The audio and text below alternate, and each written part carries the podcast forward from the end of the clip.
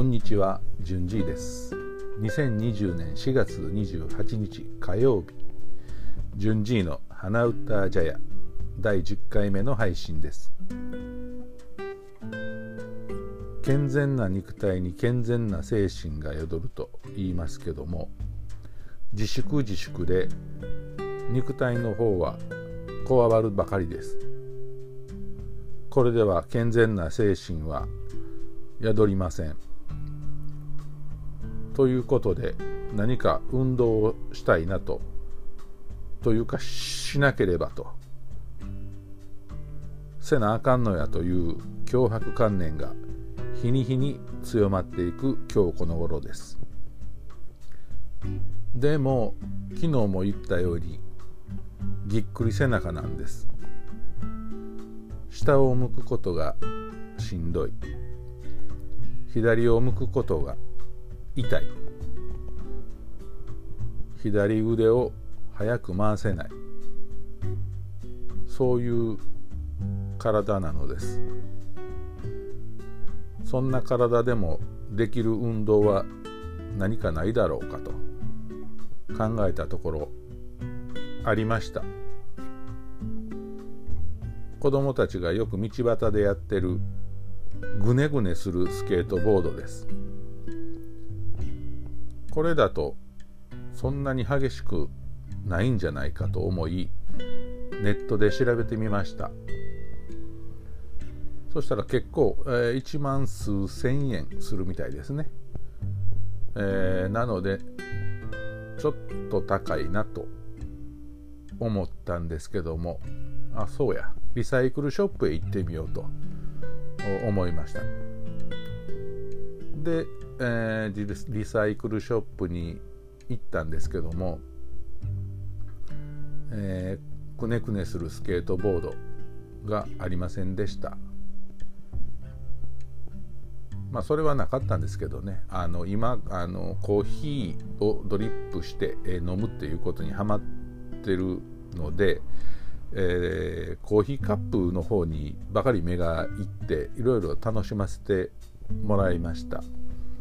いろんなコーヒーカップがありましたね、うん。でまあ、値段もリサイクルショップなので、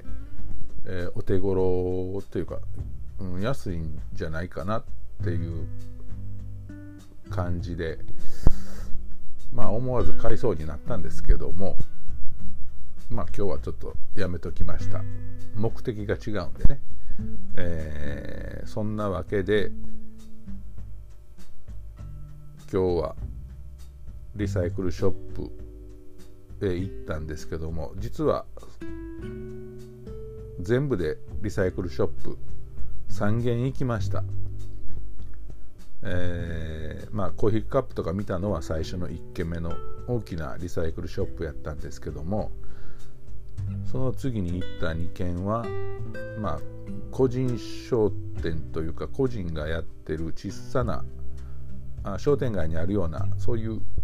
リサイクルショップでした。まあ全然なかったんですけどね、うん、でなんかもうそのせっかく外出たついでなんで、えー、最後にその古本屋さんに行きました。古本市場っていうやつですね。古本市場に行って文庫本を2冊買って帰ってきました。あのー、体を動かすつもりでそのスポーツアイテムというか健康器具を求めていったのに最終的に文庫本を買って帰ってきてどうするんだと。ますますこわばった姿勢で本を読んではいけないんじゃないかと。これじゃ本末転倒じゃないかという反省を今ずっとしきりにしているところです。そんな感じで今日はこの辺で終わりたいと思います。でコーヒーカップの写真とかをに上げております。えー、えー、っとどうなんかな？アンカースポティファイ、え、ラジオパブリックでお知らせしているところのに飛ぶとウェブサイトで書いてるボタンがあると思うのでそれをクリックするか、まあ、タップすると